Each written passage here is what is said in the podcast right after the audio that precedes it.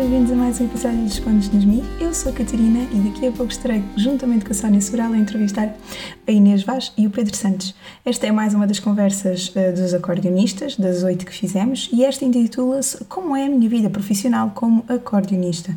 Foi uma conversa incrível, uh, conseguimos juntar-nos todos pessoalmente numa sala só e isso faz toda a diferença para, para, para o fluir da conversa e para a liberdade que temos para falar sobre os assuntos.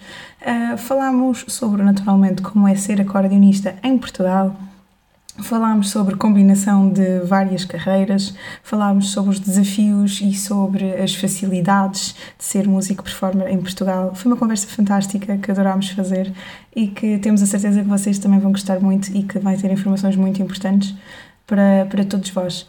Assim, sem mais demoras, deixamos com um ótimo episódio uh, e da nossa parte, uma boa semana e até o próximo episódio. Beijinhos! Então, bem-vindos a mais uma conversa connosco e presencialmente pela primeira vez a Inês Vaz e o Pedro Santos, fantásticos, maravilhosos, lindos. Um, estamos aqui para uma conversa que promete. Hoje a conversa é sobre. A, a conversa chama-se Como será a minha vida profissional como acordeonista. E acho que não temos melhores convidados para responder a isso do que vocês os dois. Até porque vocês têm um percurso interessantíssimo e muito fora do vulgar, diria eu. Se calhar começámos por aí. Começámos por aí. Vocês uh, querem apresentar-se e perceber mais ou menos uh, o, Primeiro, os projetos. Isso é um programa inteiro. Ui! Não estou bem. Assim, mais resumidamente. Aliás, dois programas inteiros. Não, mas diz, Assim, mais resumidamente, os projetos em que te tens envolvido, ou, ou se calhar os mais recentes, as coisas mais uh, dispares que se calhar que possas uh, destacar aqui. Bem, uh, se calhar vou só dizer assim, o primeiro uh, em que toquei profissionalmente foi o Jana Maria, que era Exato. um projeto de fusão, Muita fado, uh, tango, se calhar, uhum. várias influências. E foi que, que comecei a tocar mais a nível profissional. Agora, projetos mais recentes. O mais recente mesmo é com o Pedro. Ah, olha que engraçado, é? Coincidências. Uh, pois, exatamente. E que é as quatro estações de Vivaldi para dois acordeões. Acordeões. Eu Posso tenho sempre dúvida. para dizer igual, sim, sim. E depois uh, lancei o meu disco a sol, esse também é uma das coisas mais recentes. E tenho um projeto com o Gilene Santana, uh, música tradicional, e os Velvet Quintet, que é acordeão e quarteto de cordas. Portanto, tudo coisas muito diferentes. E, mas eu, eu vivo a vida também um, um pouco assim. Então está tudo.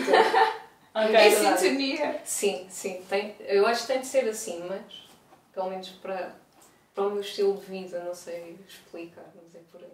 Ok, e como é que decidiste eh, essa carreira musical? Como é que decidiste seguir essa carreira e porquê, no fundo? Achas que consegues eh, dizer-nos uma razão disso? Sim, é assim, consigo perfeitamente porque eu senti isso, eu diria que para aí a partir dos 12 anos, desde que comecei a ir uh, aos concursos, sabia que se calhar não os concursos, mas que estar ali no palco que era isso que me fazia sentir bem. Uhum.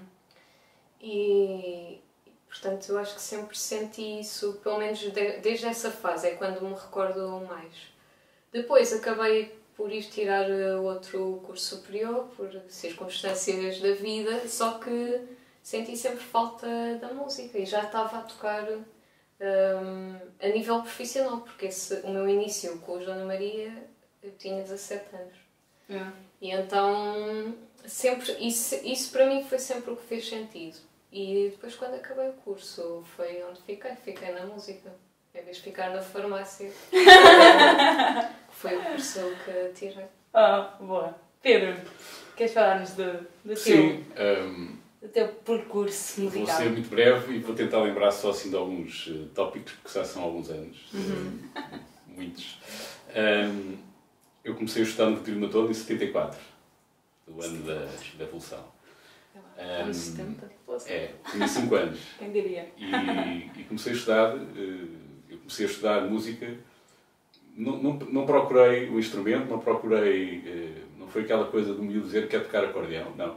Simplesmente eu vivia numa moradia, eh, os meus pais viviam no resto de chão, o irmão do meu pai eh, vivia no primeiro piso, e um dos meus primos mais velhos, que tem mais de 10 anos que eu, estudava no, no Acordeão. acordeão. E estamos a falar de uma época, essa época dos anos 70, eh, estava o Vitorino Matone, a escola, o Instituto Vitorino Matone, estava, era um boom, eram 500 ou 600 alunos de acordeão, aquilo era uma coisa assim assombrosa. Era de facto a escola modelo na Europa, e para não dizer no mundo, se calhar, eh, provavelmente sim.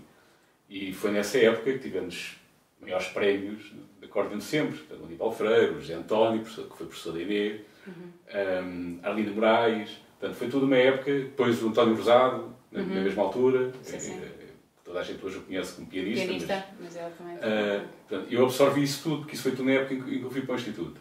Mas este meu primo estudava, e foi, ele estava a trabalhar na altura para ir a um concurso na Jugoslávia, e, pá, e ele achou estranho, eu, ele estudava curiosamente num sítio, que é muito típico, nós com o acordeão às vezes procuramos isso, estudava no vão de uma escada para ter reverberação. Epá, e achava estranho, um puto com 4 anos na altura que não tinha 5 ainda, em vez de andar a brincar, punha-me ali sentado. Pá. E estava ali duas horas, às vezes três horas, ouvi-lo. E aquilo despertou-lhe a curiosidade. E o meu pai tinha um acordeão, porque o meu pai nunca tocou. Mas o meu pai é padrinho dele, de batismo, e o meu pai que o incentivou e comprou o acordeão. Portanto, eh, acabou por passar para o filhado aquilo que ainda não era possível passar para, para mim, porque era muito pequenino. Pá, e ele às escondidas pôs-me a tocar num acordeão pequenino, que ainda guardo. É um Honor, que eu de baixo eh, que o meu pai ainda tem em casa, e pôs-me a tocar sem o meu pai saber.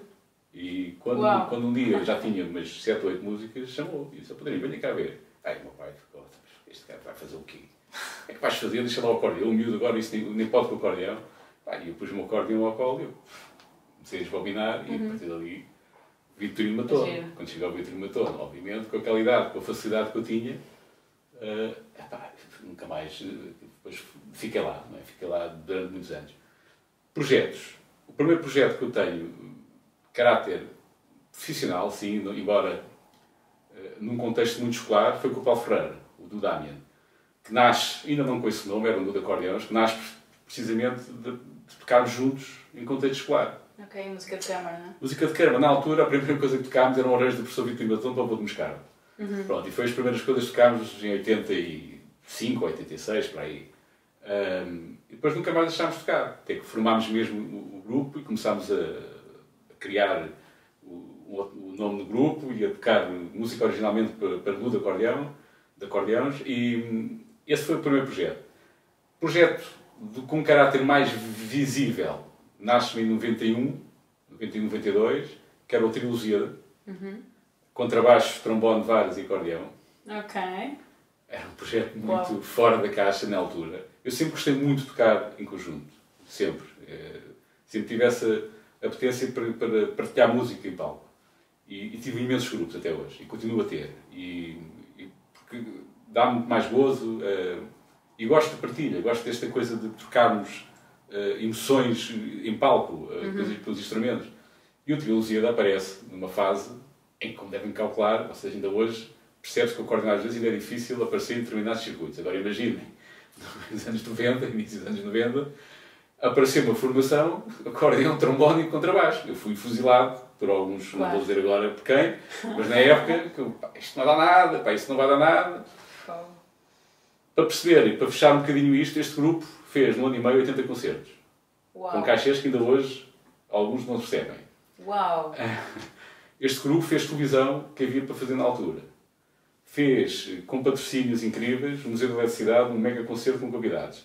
Fez, eh, no Teatro Aberto Antigo, dois concertos com coprodução do Teatro Aberto, onde apareceu tudo o que era radialistas, televisão, Júlio Isidro, que agarrou-nos e levou dos programas, por aquilo que estava a acontecer. E o que é que nós tocávamos? Piaf, eh, música francesa de outros, de outros compositores, Jacques Brel, etc. Piazzolla, que hoje está banalizado, mas na época Claro. pouco se tocava Piazzolla. Portugal, muito pouco se né? tocava Claro. Piazzolla. Ah, e depois um outro original que eu tinha de acordeão, daquelas coisas eh, que toda a gente tocou, do Beltrame e de Fancelli e não sei o quê, Uhum. e que adaptávamos e tocávamos nesta formação. Ah. Isto foi uma coisa tal que eu fui à primeira semana da Alcobaça, da Acordeão de Alcobaça, com este grupo. Primeiro ano da semana da Acordeão de Alcobaça, este grupo participou. E o impacto foi tão grande que nós participámos num concerto no convento e uh, as pessoas ficaram de tal maneira agarradas àquilo que tinha acontecido ali que vieram no fim, nunca mais me esqueço disto, e o Aníbal, se vir a entrevista, vai confirmar.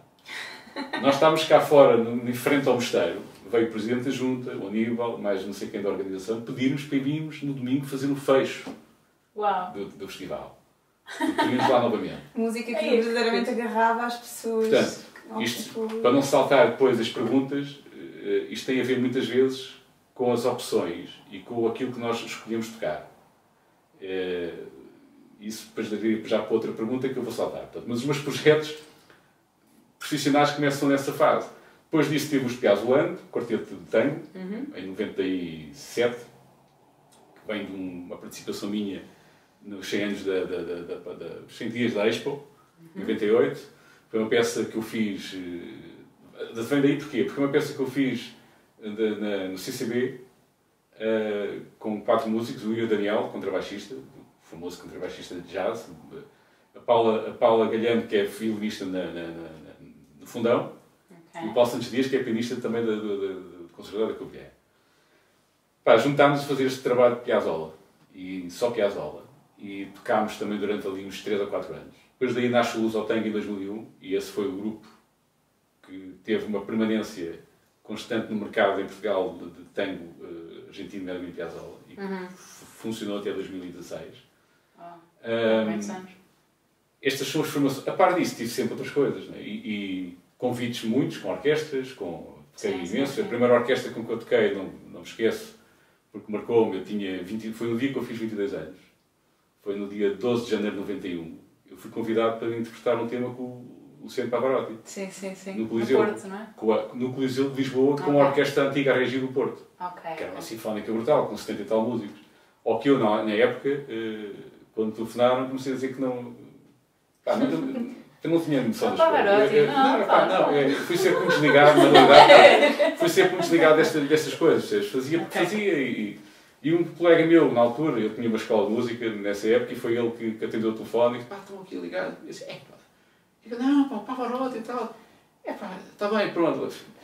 Naquela. Eu nem tinha noção. Depois enviaram uma partitura e eu. Epá, e foi o primeiro grande choque que tu tens, não é? Entrar num, num, palco daqueles, cheio esgotado, com aqueles músicos todos e com aquele homem ali à minha frente, porque eu estava na frente da orquestra a tocar aquela música e tinha uma, uma introdução de solo. Um, epá, e, foi assim a primeira levada que levei. Espera aí, o que é que é isto? Tocar numa, numa circunstância destas é uma coisa completamente diferente. Então, ou seja, epá, fiz imensas coisas. Atualmente tenho este trabalho com a Inês, tenho um, o grupo Terra, que é um quarteto de tango, uh, tenho o Latitude 4, Músicas do Mundo, Argentina guitarra, o violinista da Sinfónica, o contrabaixista e eu. Tenho, sei lá, o que é que eu tenho? O João Pedro. O João Pedro.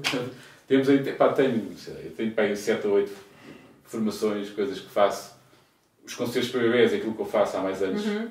com regularidade, estou lá desde o início, desde 98, tenho 23 anos, faz agora em novembro, e continuamos em permanência todas as semanas a trabalhar.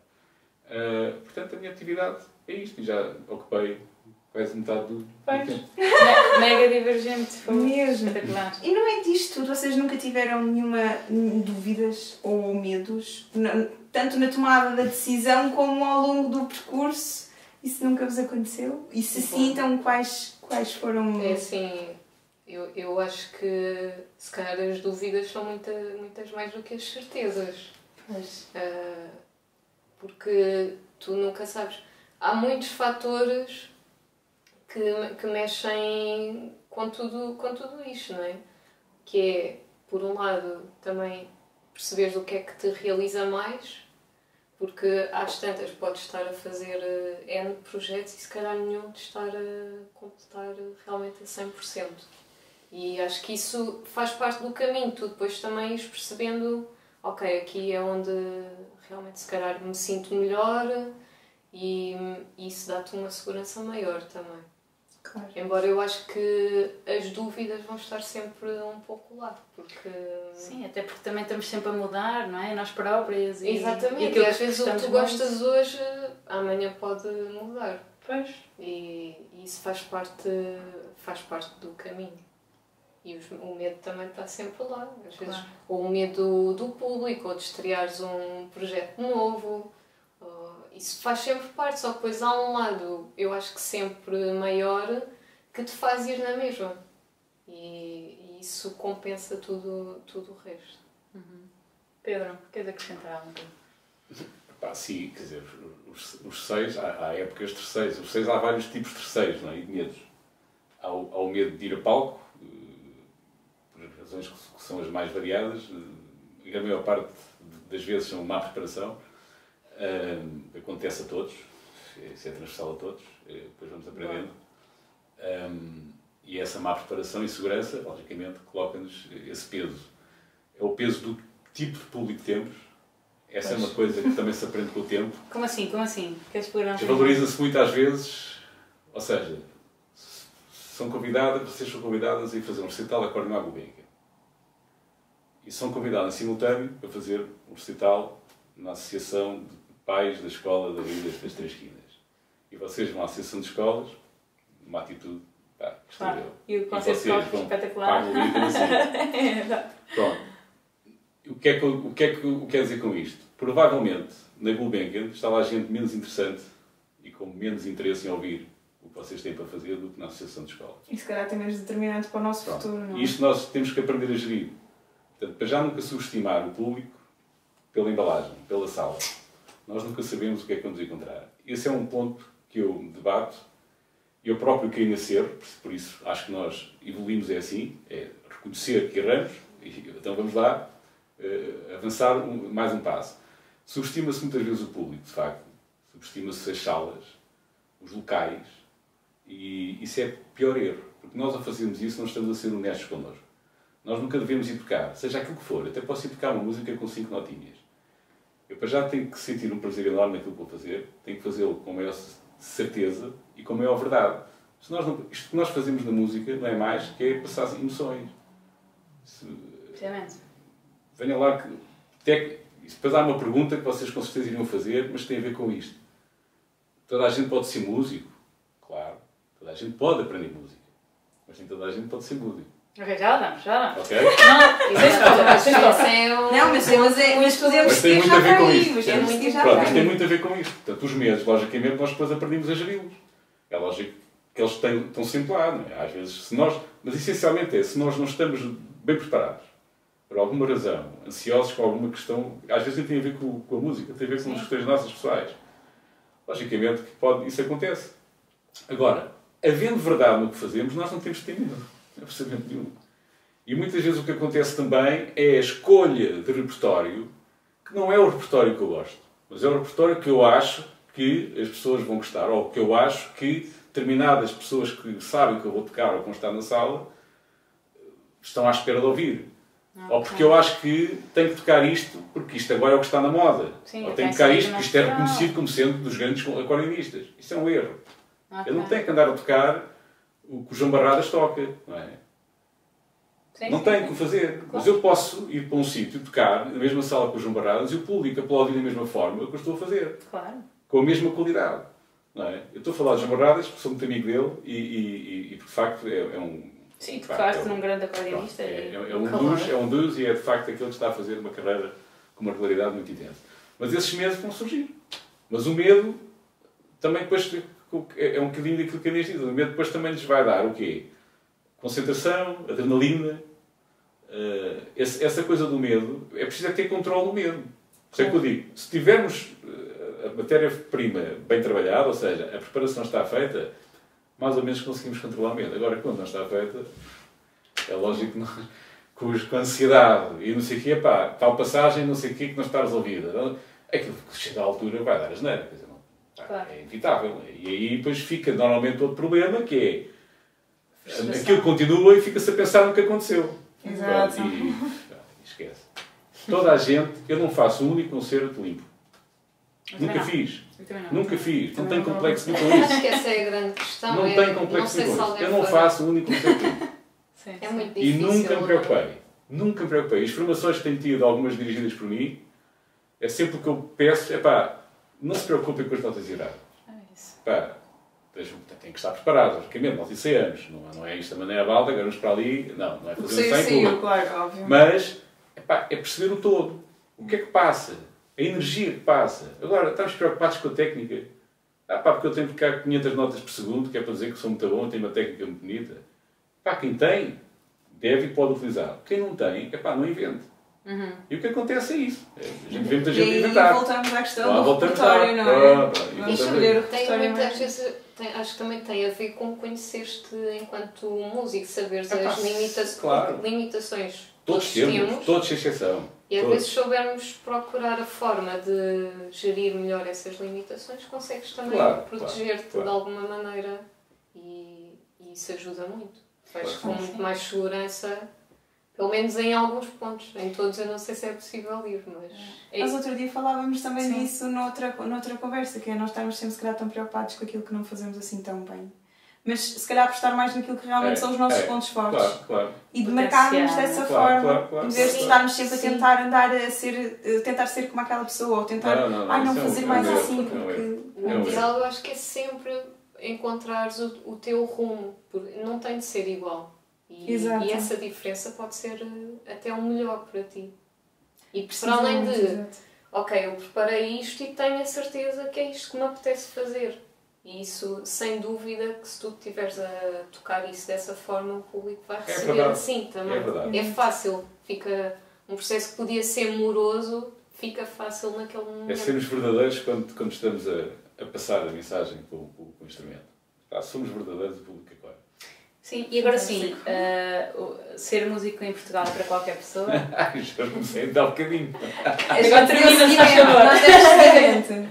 Em Portugal, em qualquer país, né? ser música em Portugal. Quer dizer, Portugal culturalmente é aquilo que nós sabemos, não é só no acordeão. Portanto, eh, basta ver o número de orquestras que nós temos e, e perceber que não há mercado e os músicos têm que sair daqui para fora, porque não- nós não temos emprego. Agora imagina para o acordeão, que embora hoje não é o acordeão quando eu comecei, não tem comparação, eh, já se percorreu muito caminho, até com- a oficialização do curso, obviamente que as coisas abriram. Sim, é é? E, a ti, e a ti também te agradecemos. Uh, muita gente não sabe disso, eu falei isso porque não é público, nu- nunca foi público e também não foi a minha intenção ser público. Uh, se calhar é a primeira vez que estamos a falar nisto. Mas é muito importante contexto. que outras gerações Mas isto tem a ver precisamente com uma fase, não é? Porque o- o- eu, eu, eu fui dos últimos alunos do professor Vitor Dona.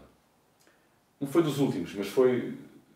Houve mais de facto a seguir a mim, mas foi aquele que naquele momento eu tenho obras dedicadas, nunca mostrei, um dia podíamos mostrar, mas tenho obras já depois de sair da escola. O apego que tínhamos e que ele tinha comigo era muito grande e sempre a tentar que eu voltasse.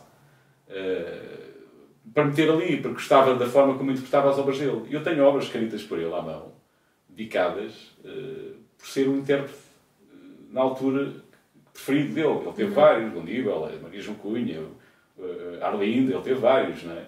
Mas são fases, são épocas, são Claro, gerações. E naquela minha geração, eu de facto fui ali o menino predileto do professor Vitorino Matone.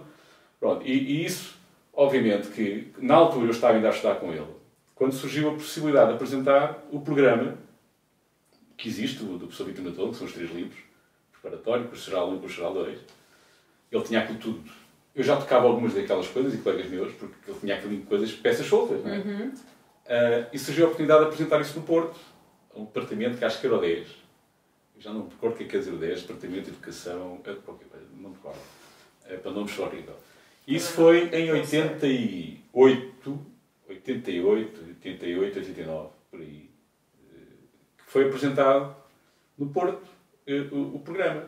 E que fui eu que fui lá, com o professor Vítor Matone, com a, a- a- a sua esposa, a Ana Ida, fomos apanhar o comboio de Santa Apolónia, Alfa Pendular, Porto, um dia de chuva horrível. Eu com o acordeão sem saco, que nessa altura não tínhamos esse hábito, eram aqueles malotes gigantes. Claro, pesados. um Bugatti que eu tinha de concerto pesava horrível. E à chuva, para lhe chamar táxi, porque ele, coitado, com dificuldade tinha de mobilidade, não é? Pá, são imagens que ficam. E depois recordo-me estar numa sala com cinco ou seis pessoas ligadas ao maestro, deve ser ligadas à cultura, para avalizar e para terem conhecimento do programa. Eu estive ali, o professor Vitor Matão, agora vamos ver um exemplo, o que é que o acordeão faz, não sei o quê. Agora os baixos cromáticos desenvolveram isto, assim, posso fazer isto. O Bill achei que é este efeito, vamos... Eu tocava os, os exercícios e os estudos e as músicas E tivemos ali duas horas. E eles, coita, eles eu só me lembro de alguns abrirem o ca- queixo caído. Ah, Claro. mas faz isto. Um espanto, não é? Pronto, e a partir daí fui depois aprovado. Eu acho que entrou o acordeão, entrou primeiro, se não me engano, em Setúbal, no, no, no Conservatório Regional de Setúbal, em 93 ou 94, por aí. Eh, eu fui um dos que estive lá a estudar. Tive que estudar piano, porque fui para lá estudar outras disciplinas e como o acordeão não tinha ainda, não era oficializado, tínhamos que estudar piano. Tínhamos que estudar piano, tínhamos que era outro instrumento. Eu fui para piano. Concluir.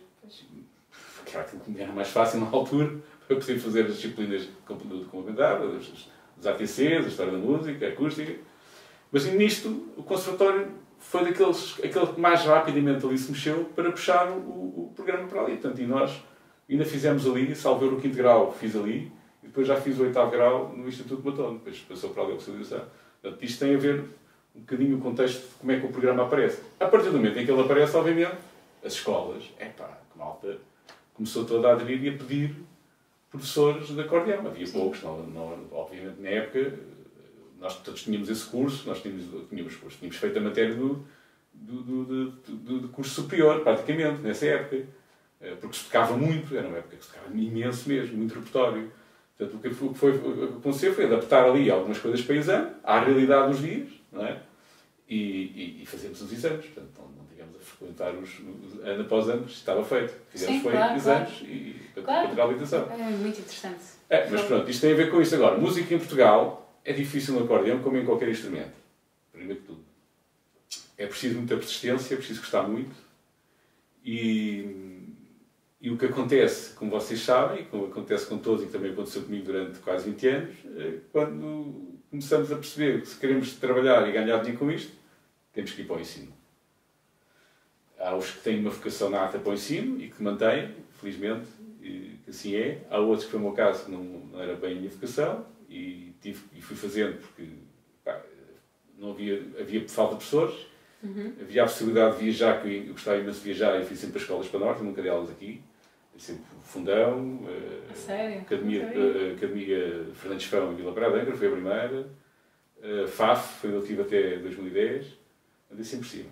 Lá, Ok. Sempre, sempre naquela. Eu acho que isso é super inspirador, porque eu acho que hoje em dia as pessoas querem fazer qualquer coisa tipo, À à porta porta, de de casa. casa. É Sim, tipo, sim. se eu não atravessar a rua e abrir a porta, Mas é, por, então, então eu já não quero esse mas trabalho. é por isso que 10 depois o país não. continua a ter a cinturia. Portanto, por isso é que o país continua a ser uma coisa junto ao mar e outra no interior. No não é? interior, sim. Mas eu acho que é super importante exatamente ouvirmos as histórias de, de outras gerações, porque eh, idealmente estaremos a falar para, para pessoas que estão agora no secundário ou na universidade e perceberem que em, em fase alguma da vida ou em geração alguma começámos com todas as condições Ah, não. que no- mais ideais, com aquelas que nós mais queríamos. Isso não, isso Sim. nunca existe. E saber o sacrifício que as pessoas também acabaram de fazer. Tudo bem que, que até, até podes adorar viajar, era, mas... aquilo era compensado pela viagem, porque eu gostava muito de estrada. não é? E, obviamente, fazer esta loucura. eh, Estamos a falar de 93, que foi o primeiro ano que eu comecei a ir para a Vila Praia de Âncora. E quando eu fui para a Vila Praia de Âncora, eh, nós não tínhamos estrada como temos hoje. Portanto, Ah, eu- Pois, é horrível, porque eu tinha é autoestrada do Porto. isso. Portanto, eu tinha que sair da minha casa, aqui em Almada, eu saía da minha casa às 4 e meia da manhã para começar a dar aulas ao, ao sábado às 9 da manhã. E depois vinha no final do dia, fazia quase 24 horas. Ah, é, é muito violento, mas depois tu também chegas a uma escola onde tens pessoas com uma garra e com uma força de aprender, percebes, que te motivam e, portanto, aquilo, e, e depois não pagavam mal. Também não vamos esconder, claro, quer dizer, isto, isto tem tudo, há tudo aqui, ou seja, toda a gente ficava bem. Claro, interesses. Agora, que saía do corpo, saía, claro, então, saía, não é, não é fácil, não é? É preciso penar um bocadinho. Exato. E esse percurso teve que se fazer, eu, eu, eu pá, não sei porquê, fui sempre ter as escolas, epá, que tinham sempre este problema de ser a primeira, o primeiro ano em que iam ter a disciplina. E tu, quando entras numa escola como a Academia do Fundão, em 96, salvo erro, quando, quando começaram com a, nova gestão, eu- daquilo, até os dias que é hoje. Sim, é uma sim. grande escola, uma grande diferença Sim, sim, atualmente. sim. Mas nessa época, estamos a falar de escolas onde as pessoas não tinham minimamente a noção do que é que era acordeão. O que é que era acordeão eram os bailes que havia ali, que havia todos os fins de semana. Eh, portanto, tens que fazer um trabalho muito duro, porque tu não podes obrigar um aluno a fazer uma coisa que o pai, o pai e a mãe não fazem a mínima ideia o que é, o que é isto. Claro. Porque depois o aluno chega a casa e está a estudar e o pai e a mãe dizem, "Pá, o que é que estás para aí a fazer? E, Pois. desmotiva, não é? Tem que haver um equilíbrio. Eu andei sempre em escolas dessas, nessa, em FAF, enfim. Sim, sim, sim, sim. Escolas Sim, eu sou de Viseu, eu também conheço bem é? essa. Escolas de bater, não é? Sim, Aquilo é duro. Mas pronto, mas ser música em Portugal é como em qualquer parte, penso eu, é, tem que ser muito persistente. E nós aqui temos ainda o acréscimo de, de facto, não temos, nunca tivemos uma cultura que apoiasse. Pois. Não temos cultura para começar, é um país com pouco acesso e pouca cultura, não é? Temos uma migalhazinha daquilo que dispõe os orçamentos para isto, não é? Portanto, e, e aí eh, fazem disto negócio e isto não pode ser negócio. Portanto, a cultura não é negócio. Nós também vamos para a escola e a escola não pode ser negócio. Portanto, enquanto isto não se perceber que é assim que funciona e que é assim que um país desenvolve, eh, vamos, vamos andar a bater muitos anos. E são outros, outros, outros programas. Mas é verdade, é verdade. Às vezes eh, estamos É. aqui a falar do superficial quando É, é realmente verdade. a raiz do problema Exatamente, provavelmente está aí. Inês, o que é que tu achas sobre isto? Concordo plenamente, mas só, só para pegar aqui num ponto, é, esse espírito de sacrifício é, tem de fazer parte, porque às vezes chegas ali e vês se calhar o vídeo do músico a tocar e as coisas não acontecem assim, há todo um passo a passo que, que foi feito e que leva muito tempo. É, há estas viagens, Hum, isso tudo faz parte depois daquilo que tu vais fazendo e nem, to- nem toda a gente tem disposição para estar eh, ou para saber esperar, por exemplo, porque as coisas não acontecem Uhum. logo, e, ou para ter esse sacrifício, esse muitas vezes, sei lá, se calhar em vez de ir sair com os amigos, teres de ficar um dia inteiro a estudar e a preparar repertório. Uhum. Uh, É preciso ter um determinado perfil para seres músico em Portugal e onde Para for. Mas em Portugal nós temos essa cultura do. O problema em Portugal é que se mistura e continua-se a misturar o entretenimento com, com a cultura. Cultura também pode ser entretenimento. Não é isso em causa. E- Mas mistura-se depois tudo no mesmo saco. Não é? E não- Sim, mas isso é como o profissional e o pessoal. Também É. eu acho que há um, não, não, não há uma separação. Não. Depois uma pessoa fica não sei quanto tempo Há no muito isto, não trabalho é? Eu, é, e não produz, mas também não está a usufruir a 100% É, é, é. do seu tempo livre. Sim, sim, é um, Não é tempo livre. mas é mais um problema de raiz, porque se calhar isso poderia ser melhor doseado e ias conseguir ser mais produtiva eh, se calhar se conseguisses ter uma vida pessoal mais preenchida. É, depois uma coisa ajuda a outra, mas isso é um problema se calhar geral e nem só de, Sim, sim, da sim, cultura, sim, não é, de, Pois, é da vida. É formação. Sim, exato. Sim, falaste aí num ponto importante que é realmente essa gestão entre hum, a vida profissional e a vida pessoal. Ah, como é que vocês, no meio de tantos projetos e de tantas áreas diferentes Verdade. e estradas, e como é que vocês gerem isso?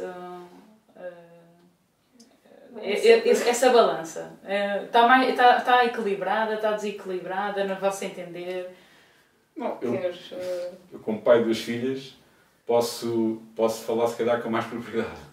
Mas, hum, epá, se tu fazes o que gostas, não há desequilíbrio. Primeiro, primeiro que tudo. Se, se- se tu vais limitar a fazer o que gostas em detrimento de o bem-estar dos que estão contigo, isso é um erro. Porque o bem-estar não vai ser bem-estar. Portanto, ou seja, lá estamos sempre a fa- a falar do mesmo, que é, temos que ser verdadeiros, temos que ser autênticos. Portanto, eh, eu sempre fiz muita vida fora. As minhas filhas, a mais velha, sofreu muito com isso, porque na, na altura estava. A mais velha tem agora eh, 21 anos. E, epá, e na altura que ela nasceu, eu estava a dar aulas. Foi em 2000. Estava a dar aulas em três escolas. Portanto, eu estava três dias fora de casa todas as semanas. Eh, ainda estava, nessa altura, a lançar-me com a Dulce Pontes a convite dela. Portanto, imaginar aulas, concertos, eh, reposição de aulas porque faltavam as, as aulas e pá, é, é lógico que as, as minhas- a minha permanência em casa era muito pequenina, não é? E muito limitada e causou danos na minha filha. Portanto, ela quando chegou aos 3 anos de idade teve uma depressão por a minha ausência em casa. Ahm, portanto, obviamente tu aí pá, ficas assim um bocadinho aflito e tal, e, pá, espera aí, tem que arranjar aqui um equilíbrio e tentar arranjar esse equilíbrio, de facto. Mas é impossível tu não fazeres o que gostas. É impossível. Porque isto, é uma, isto, não, é, isto, não, isto não é a mesma coisa. Epá, é, tudo, tem que, tudo tem que se gostar, na realidade. Mas este tipo de arte, e a arte em, em, em concreto, ou em geral, epá, só faz sentido quando vem dentro. Não- isto não é uma coisa. não, não, é, mecanismo, não é mecanismo, não, não é mecânico, não é?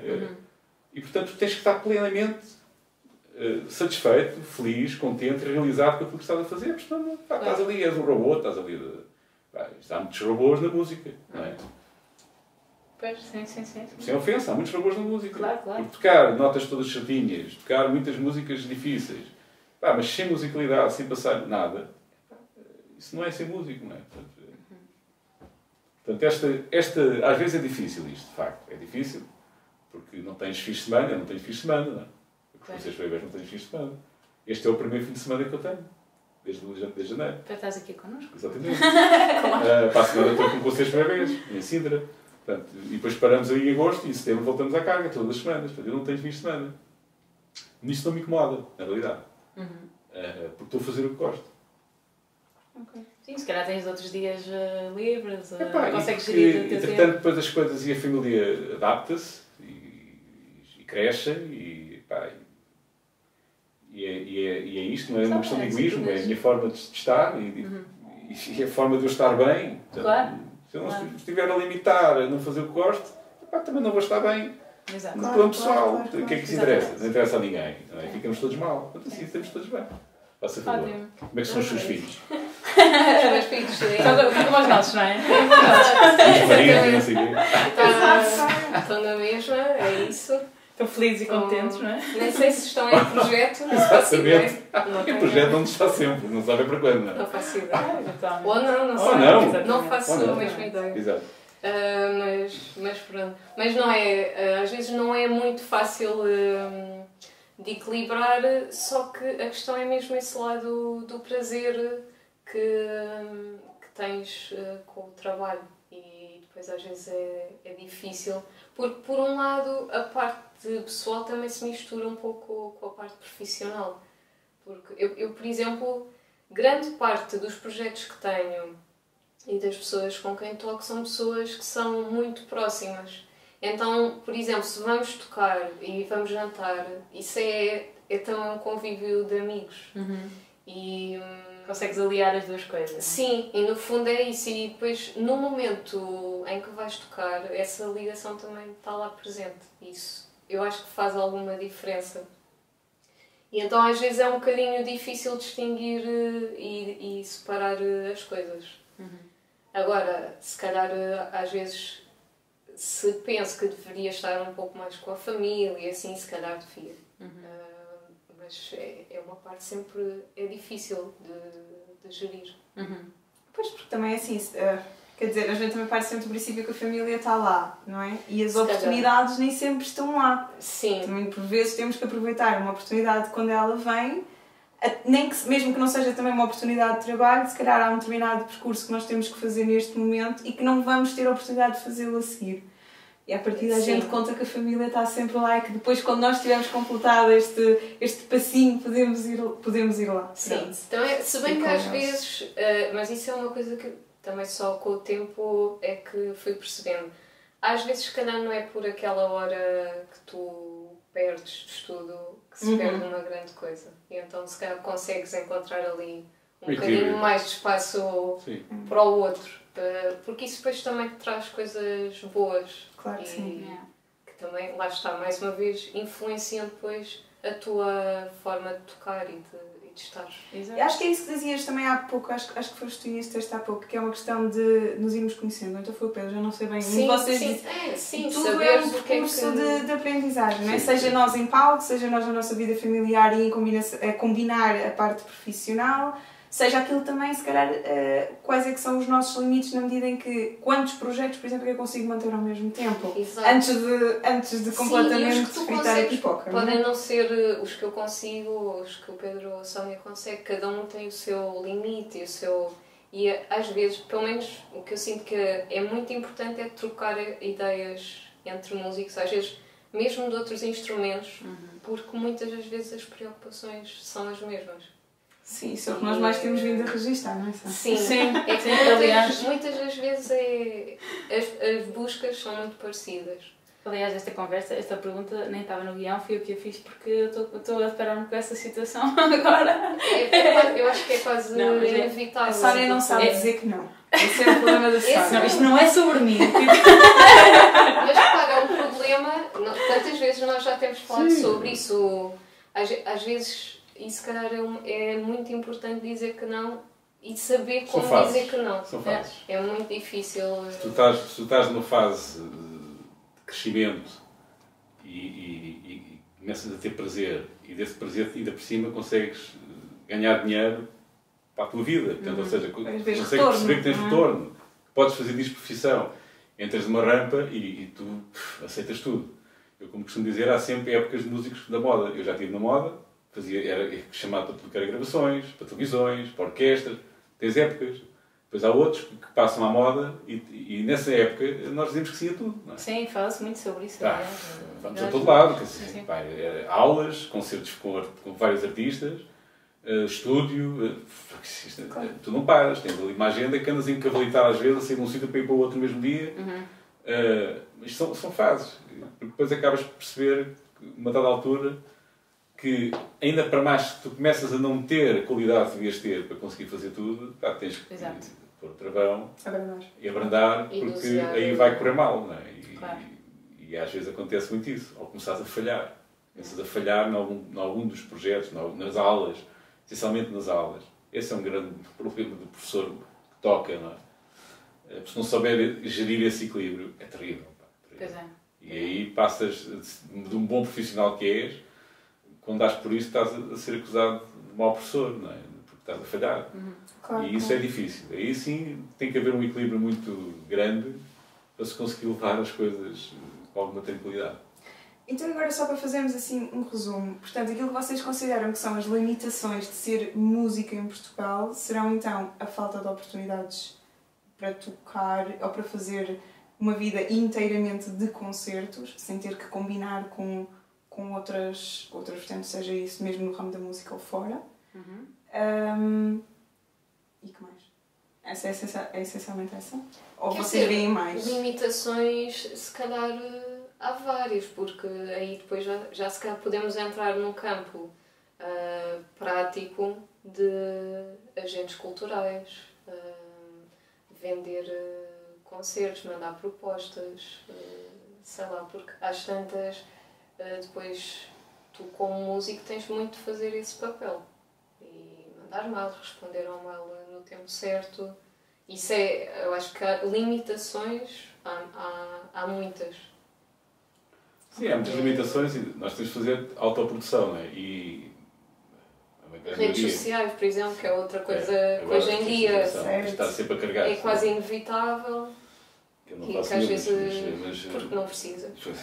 Não precisa. Uh, mas isso é, é- é inevitável e acima, acima de tudo é não estarmos à espera, porque isso era uma coisa que acontecia, às vezes ainda acontece, que nos venham bater à porta. Pá, não, não, Não vai acontecer. não estejam à espera que eu ganho o prémio, não sei o quê, eu sou. Pá, ganho.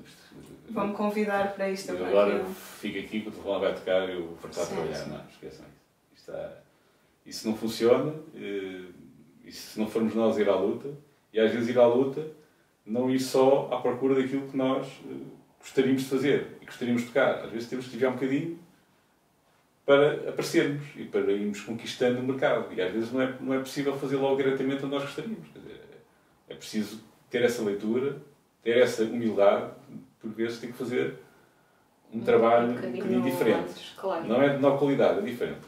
A música é toda boa. Eu posso estar a tocar ao Pito ao Comboio e aquilo é brutalmente e é excelente. Como estar a tocar uma partida de bar, é, é toda boa. Tem que ser tocada, bem tocada, Claro. com gosto. E apropriado ao local, não é? Pá. Isso é, eu Sim. aí. Depende. Não, Eu não posso. Nós Toquei num ponto sensível sem querer. tu, Não, podes, não. tu podes tocar, Pode. tu, repara, podes ir tocar um, um- Depende da, da perspectiva. uma aldeia. Aconteceu uma vez com o Paulo Freire, em pá, uma aldeia ali de Carrasida de Anciães, uma, mas uma aldeola. Por acaso não, não foi Carrasida também de não me recordo, mas no sítio do interior. Pá, que era uma serra, depois. E era uma, uma feira de enchidos. A senhora vereadora da Cultura não leu o nosso, o nosso programa. Contratou-nos e só no dia, tínhamos contratado dois ou três meses antes, no dia que nós estávamos a chegar lá, é que ela, muito aflita, nos liga. Ah, já chegaram, muito ansiosa. Percebeu o que é que nós íamos tocar. olhou para o nosso currículo e ficou, meu Deus, o que, é que, que é que vai acontecer? Então o que é que era isto? Nós íamos tocar dentro do mercado, Medo. junto com as concertinas da terra, e, portanto com os músicos da terra, e, e, e numa feira assim, fechada, não era, era, um, era, um, era um mercado fechado. Pá, e eu, o que é que fiz? Disse ao Paulo, acho que já estamos aqui, falámos um com o outro, não, nós vamos, vamos ao espaço, vamos ver. Foi, foi de medo, não é? Quando chegas ali, ixi, o que, é é que- o que é que pedimos? Foi que invertessem a ordem do programa, porque estavam as concertinas primeiro e depois nós. Então foram lá falar com o, o, o homem que dirigia o grupo das concertinas e pedimos que invertêssemos o programa. Se nós primeiro a tocar, se eles não se importavam. O que é que nós arranjámos com isto? Tínhamos toda a gente, a sala cheia, para ver as concertinas. E de repente sobem dois acordeões de concerto ao palco. A tocar as obras que nós tocámos em duo, uh, Solatariov e, e, e, e os- os gregos e coisas originais que aquela gente nunca na vida lhes passou pela cabeça que aquilo Olha que bem. Agora, como é que isto teve de ser feito? De forma muito simples, muito humilde, explicar às pessoas o que ia acontecer, tocar, explicar a diferença deste acordeão com exemplos para aquilo que são os acordeões que eles conhecem, explicar o que é que era o convertor. Estão a ver? Eu dizia que toca um vir, o Paulo tocava um vir, eu acompanhava. Agora, podemos converter isto. E agora reparem, o que fazia aqui na mão esquerda, agora podemos fazer uma liga, estão a ver? Isto é como se fosse um piano. E de repente tinhas uma plateia que estava ali para ouvir música concertina, popular, para bater palmas, tudo assim. Vou levar uma masterclass sobre acordeão de concerto. Percebes? Portanto, ou seja, é possível tu. Isto foi, e foi uma chapada que a senhora depois levou, que ela não queria que nós fizéssemos o concerto, queríamos marcar a data. E foi uma chapada, porque depois, obviamente, ela ficou assim, "Pá, isto, pronto. Isto é um exemplo que é, isto é, um, é aqui que começa o problema dos agentes culturais, programadores, acharem que o público, eles não têm que achar, eles têm que informar e dar formação ao público. Informar o público é dar estudo, correndo o risco de ter cinco pessoas ou nenhuma. Yeah. Se não se trabalha nesta fase, nesta base, nós nunca vamos ter oportunidades para tocar. Sim, ainda foi bem que ela não tenha lido o vosso, o vosso programa. Ainda bem que não leu. Senão não Pá, nós tivemos um concerto incrível, com aquele público rendido ao que estávamos a fazer, Isso é fantástico. absorvidos por, por aquela novidade, não é? Isso é Pá, e, e, e isto, mas isto acontece hoje, Pois já é. há muitos anos. O problema é, é que muitas das vezes depois ah, os concertos são muito bons, são, ah, tem- muitas vezes cedem as expectativas. Expectativas. Então o público no fundo só tem falta de conhecer. É Pois, tão então, simples o, quanto público, o isso. público não pode gostar do que não conhece. Claro. É simples, não é? É, é. Porquê é que se continua a insistir e dar as mesmas coisas todos os anos? Nos cartazes têm os mesmos artistas todos os anos, nas, nas festas populares. Porquê? Sim, sim, sim. sim. Porquê é que não há coragem de pôr lá um artista popular e depois pôr uma coisa completamente fora? Ah, porque conversa sempre, ah, depois não vem ninguém. Não interessa. Então formem as pessoas, Eu não ponham as culpas. acontece. Lá, ah, é sempre dos outros. Mas quem são os outros? Os outros é quem tem o poder de decisão. Claro. Por isso é que eu digo, enquanto isto se vai, e as autarquias, que são a grande, a grande instituição, pode promover de facto trabalho na, na- na cultura, enquanto não perceberem, enquanto não chegarem a essa. Eles já perceberam, é? enquanto não perceberem, enquanto não quiserem ultrapassar essa barreira, que é não, não fazer públicos para votos, pá, não é para fazer programas por causa dos votos. Não se formam as pessoas assim. As pessoas não, se, as pessoas não conhecem aquilo que não lhes mostra. É possível. Se tu Não, não levas lá a, a dar a conhecer como é que as pessoas vão saber o, o que é que Pois. existe. Isso é, é, Possível. é- dá muito trabalho também. Dá muito trabalho para um autarca, é um para um vereador, é? correr esse risco também, é verdade. Não, E- ele, mas é uma metamorfose necessária ele tem que ser.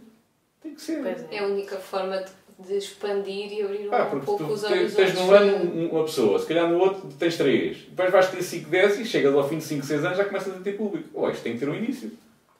Ah, se não tem um início, estamos sempre na mesma, porque isto, nós não aparecemos, o acordeão raramente aparece nos, nos- nos canais televisivos, ou quando Uhum. aparece, é- enfim, às vezes é de fugir. Ah, portanto, não, é, não há como chegar ao público. Portanto, o público, ao fim destes anos todos que o acordeão está nos conservatórios e no ensino superior, Uhum. já está há 22 anos no ensino superior, como é que é possível ainda hoje as pessoas continuarem a olhar para isto e quando se fala de acordeão a imagem é a mesma? Pois. Há anos. Portanto, está tudo por fazer. Fez muito, mas está ainda tudo por Ainda fazer. estão muito. Sim. E não há esta coragem, pá, tem que haver coragem. Não, não ter medo de fazer programas. Nós tivemos agora com o Fallfest em Famaligão. Exato, sim, sim. Pouca gente, não é? Estava pouca gente. Mas pá, aquele programador sempre teve esta, esta noção. Eles fazem muita coisa, artes performativas, etc. Uhum. E, e, sabem que tem pouco público. Mas, e agora tem pouco público por causa da pandemia. Porque ele conseguiu, com a persistência, começar a ter salas compostas com projetos que ninguém vinha ver, que as pessoas não apareciam. Mas criou esse hábito ali na, na cidade. E as pessoas começaram a, a, pá, começaram a aderir. Uhum. Mas tem que haver alguém que tenha esta lucidez, esta coragem de atuar desta forma. Também parte de nós, músicos, uh, chegar a essas pessoas, não é? Acho que aquilo que falavas de não esperar que nos batam à porta. Ah, não, temos que lá ir. E se calhar sermos um bocadinho temos, mais. Claro, também arriscar-nos um bocadinho. Vai, pois, nós temos que estar preparados lá. para em 10, em 10, em 10 locais levar 9 nãos e um sim. Não é? Mas temos que estar preparados para isso. Uh, e, mas temos que lá ir, porque as pessoas não sabem. E hoje em dia, e isto é bom para a malta que as, as, redes sociais são fantásticas. Uh, eu ainda venho da, da, altura dos primeiros e-mails, portanto, ainda venho do tempo do fax. E depois surgiu a internet e eu fui sempre muito adepto das tecnologias e, e pá, rapidamente tinha um computador em casa, um sucesso, a gente tinha lá minha casa a ver, porque eu tinha logo câmaras e comunicava com a gente do Brasil, era um sucesso. Aquelas coisas da novidade, não é? Pronto, e começam os e-mails. E nessa época, quando começam os e-mails, teve o seu efeito. Tu enviavas e-mails e propostas e tinha resposta sempre. sempre. Claro. Banalizou-se. Banalizou-se. Agora envias e-mails e que são carradas de e-mails, ninguém está para ver aquilo. Ninguém está para ver aquilo. Portanto, hoje tens que fazer o processo neste processo. Nós temos que voltar outra vez àquilo que é a comunicação cara a cara. É a única forma. Eu ando nisto, eu, eu tenho empresa por causa da outra atividade que tenho e abri também com o CAI de produção e enfim. Ok. Porque eu tenho esta pancada de há muitos anos, um dia, quando tiver um bocadinho de tempo, não sei quando, mas uh, ando com esta pancada de, de, fazer algum trabalho na área da produção. E, e comecei a fazer há uns anos um levantamento uh, por zonas dos auditórios, com o tipo de equipamento. Com... E qual era a minha intenção? Era, é um investimento, sai do corpo e do bolso, mas era começar a fazer e marcar reuniões com os, os, os, as culturas de cada espaço, de cada, de cada local, e ir apresentar um portfólio, mas é assim, cara a cara falarmos, comunicarmos olhos nos olhos. Sim, Porque as pessoas já estão cansadas de imagens, estão cansadas sim, de computadores. Sim, e de repente é ali uma reunião presencial com alguém até. Alguém, pá, que até criam ali alguma afinidade. Sim, sim. sim. Claro. E, e até da parte de quem se apresenta mostra que está disposto muito, porque eu até estou disposto a evitar, claro, não estou só disposto claro. a clicar exatamente, e enviar exatamente. um e-mail. Estou, estou... As coisas estão, ficam personalizadas, têm, têm, outro, têm outro, outro poder. E isto hum. hoje está a acontecer muito. É, é bom que, que a malta que está a iniciar que olhe um bocadinho para esta forma de, de, de, poder chegar ao mercado e que não seja mais um, porque senão são mais uns a enviar coisas. Por mais bonitas que sejam, nós hoje temos coisas muito bonitas, softwares lindíssimos que fazem umas coisas maravilhosas e apresentamos aqui, mas isto, há um cansaço do ecrã. É verdade. Há um cansaço. As pessoas estão, estão ali a olhar para computadores dias, dias e dias seguidos. Já não há paciência para aquilo. Faz falta este contacto, faz falta às pessoas. Comunicação verbal. Perdeu-se. É? Ainda outro dia li. É por isso que estamos aqui. Ora está. Verdade. A nossa é única conversa é presencial. Eu gostei, eu gostei muito, do, eu gostei é muito do desafio de vir a Lisboa Uh, a conversa foi de outra maneira. É. Claro não, mas eu ia dizer que ainda agora recentemente li algures, mas também foi uma publicação qualquer que eu li, que os portugueses passam 23 dias por ano no telemóvel. Sim, sim, sim. sim, que é 2 horas e meia por dia, depois sim, sim, sim, somar, dá 23 sim. dias. Estamos dependentes, completamente. Aliás, que, uh, o Instagram tem lá uma ferramentazinha que mede o tempo que tu passas lá. Exato, exato. Mas por acaso, só para, só para encerrarmos mais ou menos este tema, estavas a falar de como nós podemos usar as redes sociais para a, nosso, para a nossa promoção. Não será que em Portugal também há muito esta, esta cultura de eu faço tudo e em vez de contratar alguém para fazer esse serviço, porque há quem, quem tem a formação para fazer isso, eu decido que sou eu que também faço isso e também respondo aos e-mails e também tiro fotografias e também mando não sei o quê e também faço publicidade. E depois, quer dizer, claro que o músico também fica tipo Quer dizer, realmente é um polivalente, não é? Faz tudo. Depois já, já entra aquele pequeno, grande pormenor que é que se calhar muitas das vezes o, os cachês e assim não compensam o que tu depois, eh, porque se tiveres de pagar a um gestor de redes sociais, depois, uh, um manager, um manager E muitas vezes hoje em dia os acordos de algumas editoras, ou editoras ou mesmo agências de, de espetáculos, os acordos são que é um investimento do artista. E tu aí. Uh, é, é, isto é verdade, porque okay. uh, há dias recebi um e-mail de uma agência alemã, por exemplo, em que terias de pagar uma renda por mês. Para, e não é garantido que eles uh, arranjem concertos ainda por cima. Então tu às vezes questionas, ok, vou delegar uh, as redes sociais ou assim. Eu, por exemplo, eu, eu as redes sociais gosto de gerir porque gosto de estar próxima das pessoas e acho que se fosse outra pessoa a fazer não faria com tanta... Claro, é mais autêntico, não é? Sim. Uh, mas, mas pronto, isto para dizer, às tantas, somando tudo, uh, depois só estás a investir. Eu compreendo que se cabe para algumas pessoas, uh, pronto, isso seja fácil, mas, mas é. Há que pesar Não, isso. Eu trouxe esta, é esta questão. Trouxe esta questão, porque ainda há dias nós falávamos. Uh, por causa de, de eu ter estado na Suíça e de a Sónia ter familiares na Suíça. E como a Sónia estava a dizer, pois é, é que lá, quando se constrói uma casa, estou a dizer certo, não estou? É uma pessoa tem uma função, é sim, especialista sim, sim, em aquilo. É o pintor não, não faz eletricidade, claro, claro, não faz claro, os acabamentos. E o orçamento, e o orçamento vem feito a contemplar isso. Ao passo que cá arranjas uma pessoa que dá um toque em tudo. não é? Ele precisa de eletricidade, precisa de carbonação. Nós temos essa coisa do desenrasca e, e, e, e, nesta área trabalha-se muito amadoramente, como a gente sabe, é? muito mesmo. E infelizmente só se trabalha de uma forma mais profissional, às vezes com pouca qualidade, no mainstream, nos grandes artistas de, de, das grandes editoras. E, pronto, e esses sim já têm uma estrutura, então já têm gabinetes para trabalhar de, de tudo e mais alguma coisa. Muitas vezes até se, de facto com pouca qualidade. Mas nós de facto temos isso, que é não entregamos uh, as, as, coisas, fazemos tudo e não conseguimos fazer tudo bem. É impossível. Não, não. Claro. E há de facto profissionais para cada setor. Claro. Eles existem Exato. e precisam trabalhar também. Esse seria o e mundo, também precisam trabalhar, precisamente. Agora, seria muitas vezes, ideal. ou tu tens algum budget, não é? tens algum budget claro. teu para iniciar um processo destes, não é? e é um investimento, eh, pode não ter retorno, nós queremos sempre acreditar que tem, é? mas é um investimento. Eu tenho um disco agora que vai ser lançado, não vou dizer o nome nem nada porque é para não estragar a surpresa. Opa, não, uh, mas esse disco foi.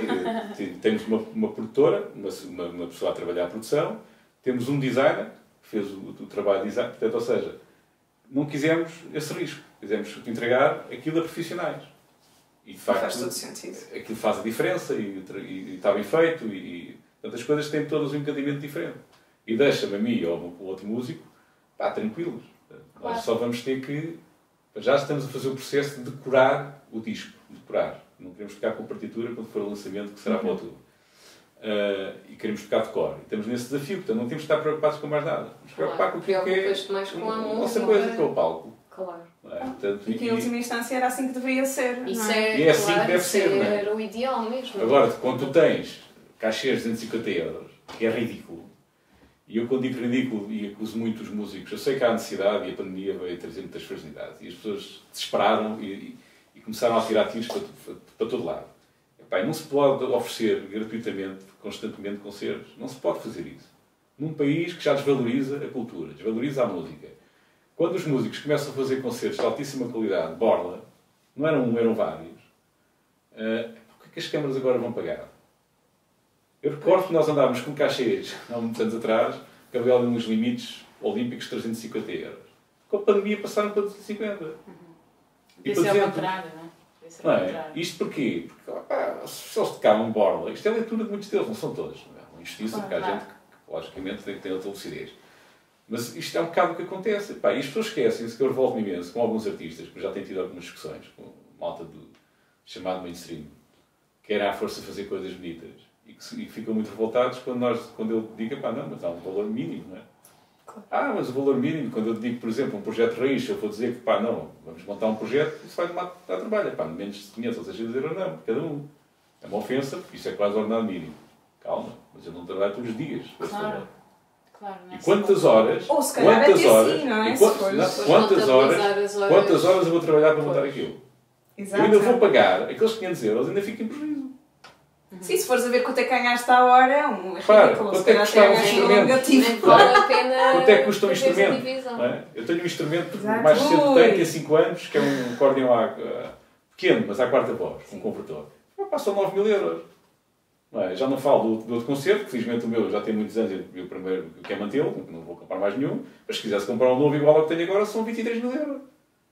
Ninguém lhes dá apoio para isto.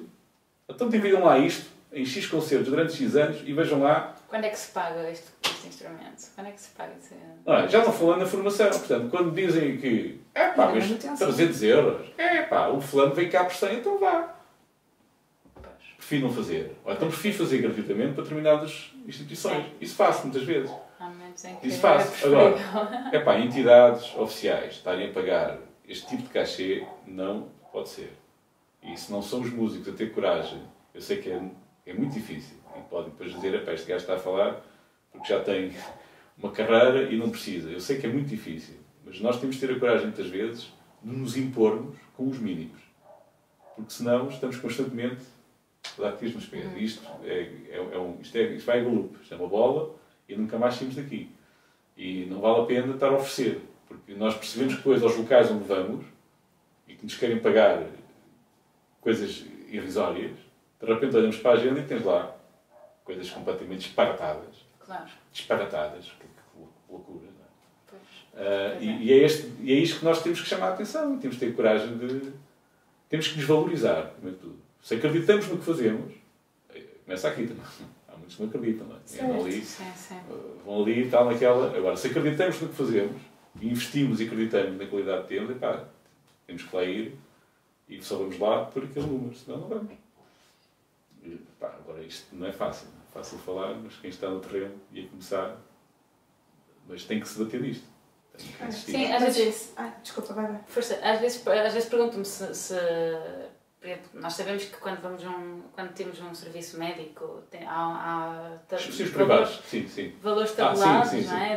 De, Estava justamente a pensar nisso. Se não Sabes? devia estar tabulado. Já houve, não Já é? houve uma tabela. Nós já pois. tivemos isso. Havia os sindicatos de músicos. que aliás, tinhas a carteira profissional. sim, sim, sim. Tu só sim, trabalhavas se tivesses carteira profissional. E no Brasil isso existe mesmo. E isso deixou de existir. Portanto, não há uma tabela, cada um paga o que quer. Isto é mesmo assim. dizer. Sim, depois às tantas estamos a atropelar-nos uns aos outros de pá, tu não vais, eu vou. Mas- Não, e depois Sim, é, não vais a voo, e Há depois sempre é. alguém que vai por Claro. outro por um valor mais E é, e é aquilo que eu dizia no início da entrevista, é que está, mistura-se tudo, está tudo misturado. Não- as pessoas não conseguem, mesmo quem contrata, muitas vezes não tem noção eh, do que é que este músico faz em relação ao outro. Eh, E, e por isso, pá, não, tenho, não é me des- me desprezar, porque eu tenho muitos amigos e toquei muitos anos com, com fadistas, mas um, um fadista toca numa casa de fados todos os dias e ganha 60, 70 euros por noite, não é? A gente diz, é, é pouco. Pá, mas ele faz aquilo todos os dias. Sim, sim, sim. Pois também é verdade. Todos os dias. Epá, nós fazemos um concerto por mês. Eu não posso fazer um concerto por mês por 100 euros. Claro. Ou por 150 euros. E até o próprio repertório, não é? Porque o Não, fadista pá, não tem nada a ver. é? Cá são coisas completamente Sim, é distintas. muito diferente. Não... E não é menos músico o fadista. Claro que não. Atenção, assim Sim. como há aquele que nunca estudou música e é um grande músico. é? Isto aí não- é outra coisa. Isto aí, Vamos nós àquelas que é que é música e não é música. Sim, sim, sim. Não sim. se trata disso. Trata-se é de perceber pá, que um determinado músico que toca um determinado tipo de repertório é pá, que tem anos e ho- horas de trabalho, um investimento louco, e não pode chegar ali e oferecerem um cachê como se estivesse ali, que fosse empregado bancário e eu dou ali uns acordes porque gosto muito de música. Sim. São coisas diferentes. Pá. E, e o que é que tu aconselharias às, às pessoas que, que neste momento estão a começar a, a entrar no, no mundo do, do trabalho profissional, na performance, ahm, quando se debatem com essa, com essa questão de pá, eu gostava que o meu preço fosse este, eh, claro, conversam com outros colegas, eh, entendem ali um, um valor adequado eh, para o seu nível, para a sua experiência, etc., para, para o sítio onde vão, etc. E, e, e quando alguém do outro lado diz, não, mas isso é muito caro, ou isso é incompreensível. é Pá, se é é tu- incompreensível ser muito caro, tenho a coragem de dizer, pá, então não faço. E se aquilo tiver mesmo qualidade, a pessoa se quer, se quer muito e se não tem algo similar, vai acabar por, por ir buscá-lo. Se é uma coisa vulgar, igual a muitas outras, e, e que a pessoa também não, não esteja segura, o problema é estarmos seguros. É que muitas vezes é difícil nós vendermos aquilo que estamos a fazer. Sim, sim. Porque eh, facilmente entramos num, num processo de conseguem-nos tocar na parte emocional. Claro. Começam a dizer que tu não vales aquilo, Claro, epá, tu ficas logo, despejas e cais, não é? claro. Por isso a dificuldade de nós fazermos esse trabalho muitas vezes. Às vezes até mais vale entregar um amigo, que sejas para experimentar, epá, vais tu, fazes conta que és meu agente, ou, não é? Ou- Ah, sim, não, sim, um amigo, um Ok, conhecido, fica como agente. um ser o próprio. Porque é muito Ok. difícil, porque tu vais, vais entrar num diálogo, ou tens já uma pá, personalidade bem vincada e uma certeza muito grande daquilo que queres, e debates-te, é? Ou competências de negociação. Ou que também não era- negociação. Também, Também não era mal pensado. Fazia, devia fazer parte da, da aprendizagem, da formação. Cá está. Completamente. Cá está. O marketing devia estar, eh, a parte negocial devia estar. Porque, Sim, porque porque isto é assim, isto é um negócio. É- a pessoa está a estudar um instrumento. Gestão de carreira, Claro. que é uma coisa que Não existe. a escola é, não, não, não, não dá. não ajuda muito nisso. É, infelizmente, todo, todo, cada um tem de descobrir por si. For- Formas-te e formam-te e depois deixam-te estar solta. Sim. Sem, sem orientação nenhuma. Pronto, é, isto é mesmo assim. E, bonito. no, fundo, no fundo, essa questão da negociação é, é, pronto, é uma das coisas com, com as quais eu também tive de me, de me debater no início.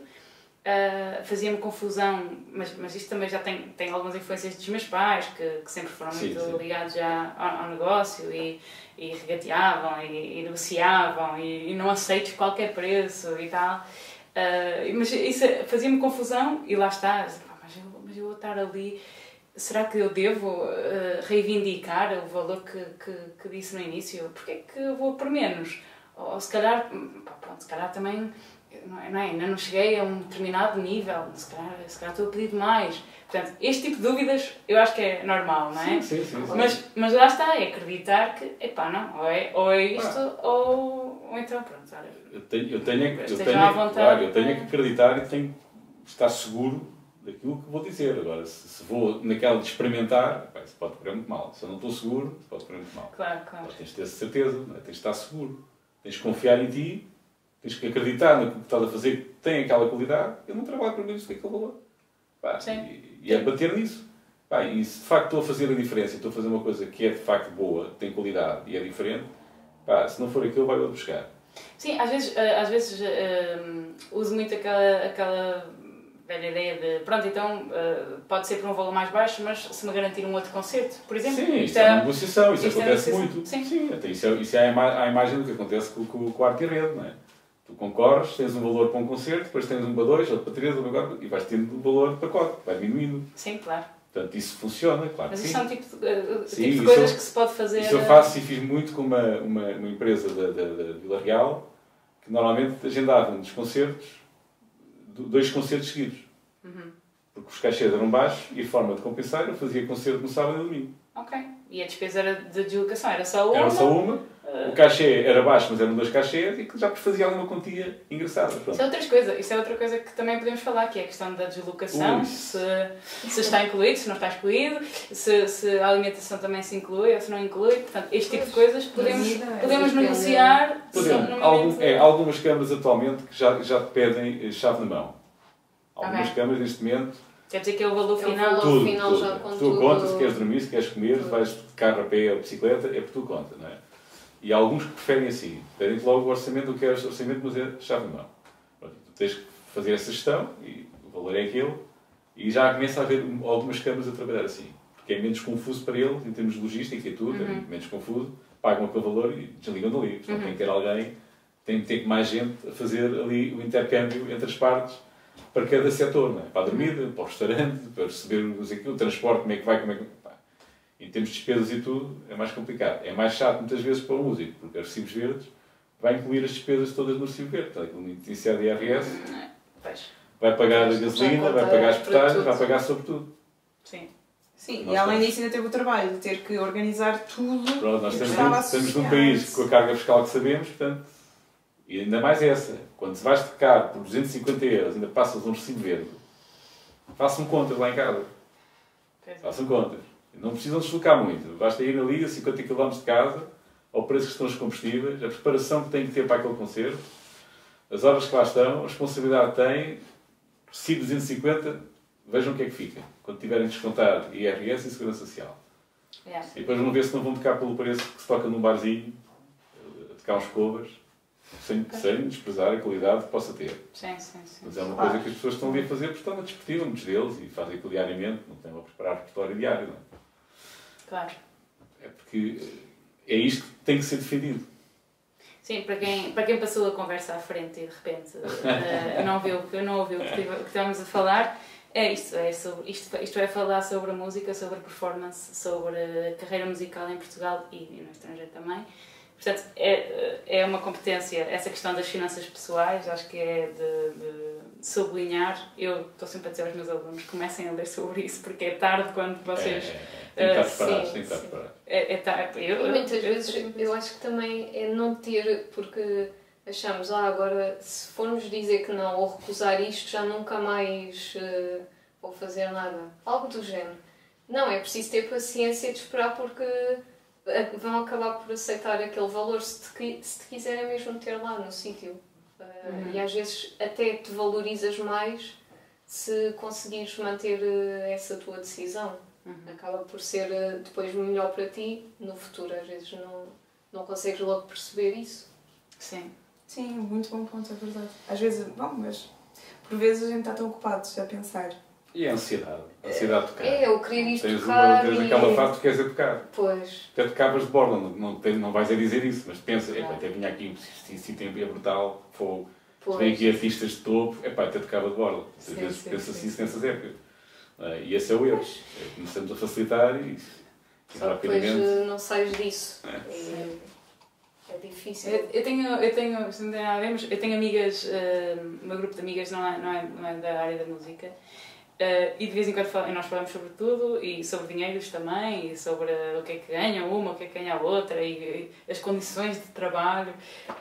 E às vezes eu penso ehm, naquilo que, que eu exijo para mim própria, perante outros, e naquilo que lhes é dado a elas, sem exigirem nada, só porque são de economia, são de, de engenharias e não sei o quê. E, e- porque como assim é diferente? Como assim é tão diferente o, o, o contexto e, e, eh, e as garantias de Sim. trabalho? De... Ah, sim, falando na precariedade, então ainda abríamos aqui outra, outra conversa, outro. É isso, é, não tem nada a ver. Sim, mas no fundo é, é isso, é, é sermos um bocadinho mais persistentes, Sim. confiantes no trabalho. no trabalho, persistente, Pois, exato. valorizar isso acima de tudo. Mas eu acho que tem muito a ver com aquilo que o Pedro disse há bocado, é não confundir entretenimento com cultura. Não, é defender muito quando isso. as coisas realmente. Quando, quando pegamos em cultura e queremos inseri-la no entretenimento, o que naturalmente também pode fazer Não sentido. pode, e faz sentido. As pessoas têm que estar entretidas assistindo a uma coisa cultural. Podem, podem estar agora, não misturar no saco é que não é tudo para bater palminhas e dançar e, e, É. é? E ter esta eh, eh, interação. Não tem que existir assim, quer dizer, não, não pode ser tudo visto assim. E é defender de facto, quando, quando as pessoas querem pagar e que vêm com comparações que o músico tal faz isto ou faz aquilo, epá, é, é fazer explicação óbvia. Para chegar aqui, para estar a oferecer este repertório, quantas horas eu trabalhei, investimento é que eu fiz. Portanto, isto não cai do céu, isto, isto não é de borla, não é? o ensino não é gratuito e a, formação nunca é gratuita, na realidade. E os instrumentos são caríssimos. E as horas de trabalho que nós ocupamos para preparar um concerto têm que estar incluídas no cachê. Portanto, nós estamos sempre a receber mal. Com cachês mais elevados, já não estamos a receber bem. Agora imaginem com cachês que se querem pagar. Estamos sempre a receber mal. Sim, sim. Se fizermos essas contas, ficam todos deprimidos, mas não é essa a necessidade, Sim, deprimir se ninguém. compararmos às vezes Mas, com outros eh, países, ainda pior. Sim, o problema é que isto, eh, pá, é- isto é ridículo, porque no ano 2000, eu no ano 2000 ganhava cachês de 500 euros, com artistas. Não eram, não eram coisas minhas, era tocar para os artistas mainstream. 500 euros, pois. No ano 2000. Ah, ah, pois. Portanto, agora vejam o que isto chegou, não é? A volta que isto deu. Se calhar era muito bem pago na altura, e era muito bem pago. Mas vejam que isto, culturalmente, como é que as coisas foram regredindo, não é? Piorando, ao que chegámos. É? Eu fico ofendido, não vou dizer nomes, recebi um convite de um músico muito conceituado. Eu tocar com o meu colega, também não vou dizer nomes, sempre para isso denunciar. Epá, Sem eu fico ofendidíssimo porque é um músico profissional, é um músico topo de aí de, do instrumento sopro. Epá, convidar-me, a mim e ao meu colega, vimos fazer quatro sábados por 100 euros. 50 euros cada um. Ui, é, ou é dizer que nós não temos qualidade, não é? Ou então eu não consigo perceber. nos dias de hoje, eu não consigo perceber. Portanto, há coisas que ainda me chocam É hoje. quase ofensivo. É, há coisas que É me chocam hoje. ofensivo, Eu mesmo. fico me digo, "Epá, não há dinheiro nenhum, vocês estão a vou, ir ali fazer. Epá, então vamos lá ver, isto é para quem que vamos fazer? Agora, 100 euros. Espera aí, 50 para cada um. Está duas horas em por cada sábado, de julho. É, O que é que está aqui a acontecer? E vindo de quem? Pá, O que ao mesmo tempo é um pouco estranho, porque há uma série de outros serviços que cada vez estão mais caros. Porque é que os nossos serviços cada vez estão mais baratos? Olha, eh, por exemplo, eh, os técnicos de som. Eh, Eu tenho sabido que os, os cachês de técnico de som têm, têm sido quase equivalentes ao- aos cachês dos músicos. Sim, tem havido essa aproximação e eu não me choca nada que isso aconteça. eh, Porque também era um.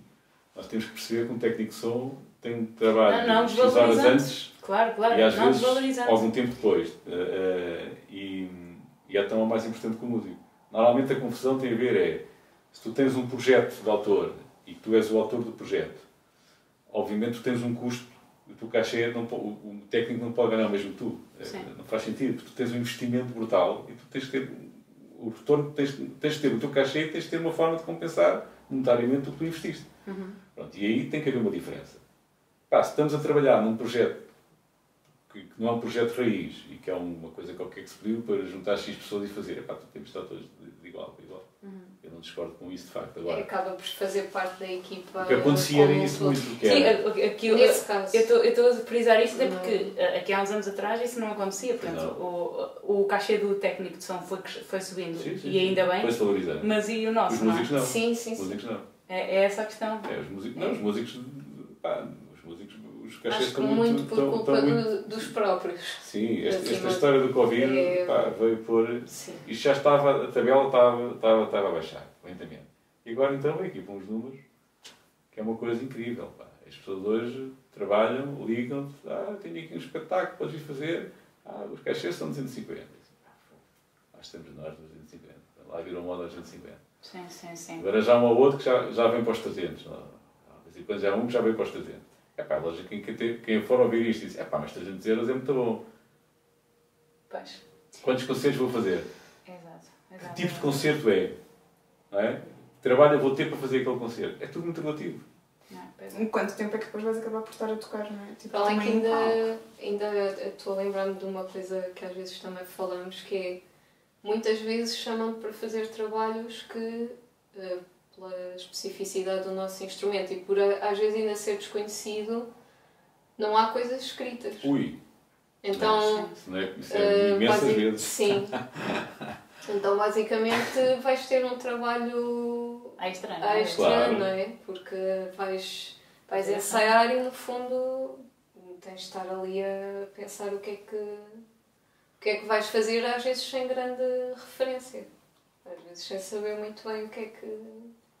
É, isto já tem a ver, isto já tem a ver, não sei se era uma pergunta que estava aí, não, mas isto já tem a Também ver não sei, por um acaso. bocadinho com, mas com, com Não, mas tem a ver com isso que é, que isso vai um bocadinho atrás também com, com- com aquilo que o músico, quando quer entrar neste mercado, o que é que deve tocar, não é?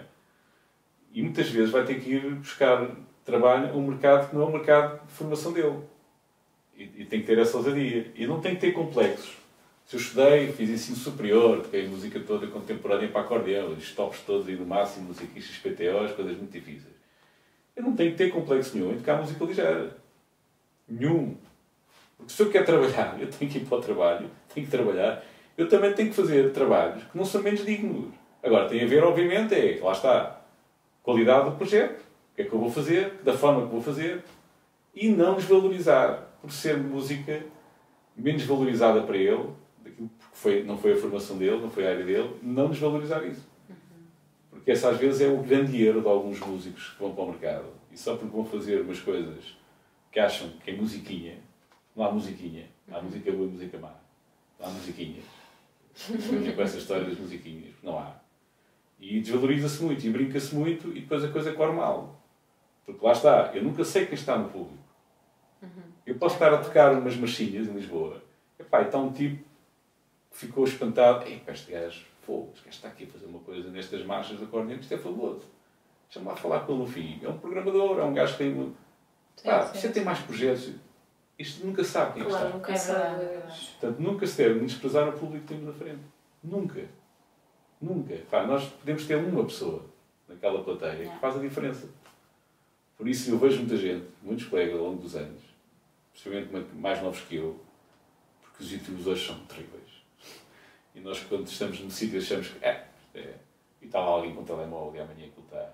Pois é. E vimos aí muitas coisas tristes. Muitas coisas tristes. Sim. Que não dignificam nada o músico, porque quem não, o conhecer vai avaliá-lo por aquele momento. E vai dizer, Ih, o que é isto? E quem o conhece, o que é que este fulano foi fazer? Não? Portanto, temos que ter algum cuidado. É, nós, sempre eu digo sempre, pá, não facilitar. Não facilitar. Acho que isso é um grande, uma, uma grande dica. Não facilitem nunca. Fazemos Nunca, muito, nunca, ou nunca. nunca. podemos cair muito nesse. É, nu- nesse- nunca, nunca podemos ir por aí. Nem pelo tipo público, nem pela sala, nunca. Nem pelo género musical. Nunca facilitar. Pá, tudo o que nós fizermos temos que fazer com máxima qualidade e rigor. Tudo.